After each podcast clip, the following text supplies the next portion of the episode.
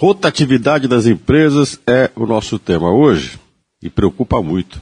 Tem empresas que gastam fortunas, não só na contratação, principalmente na demissão, no desligamento de funcionários.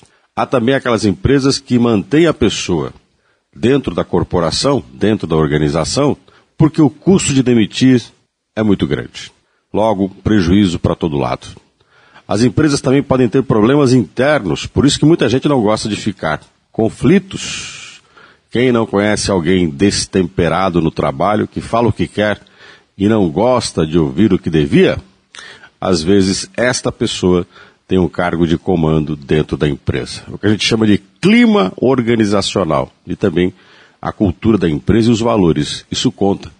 Às vezes, o que você acredita, pensa, respeita não é aquilo que a empresa acredita, pensa e respeita. O que você espera da empresa, enquanto uma organização, não é aquilo que ela pode oferecer.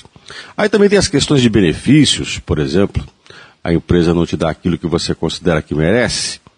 Tem também o um mercado de trabalho competitivo. Quanto mais qualificado, se oferta para a pessoa oportunidades em outras organizações. Ela não pensa duas vezes e vai embora.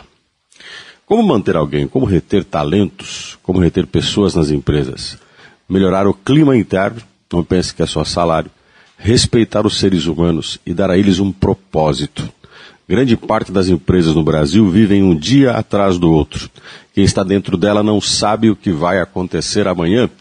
Esta insegurança cansa. Até mesmo nas nossas relações pessoais, qual relação sobrevive com insegurança? E aí, ir embora acaba sendo a única alternativa.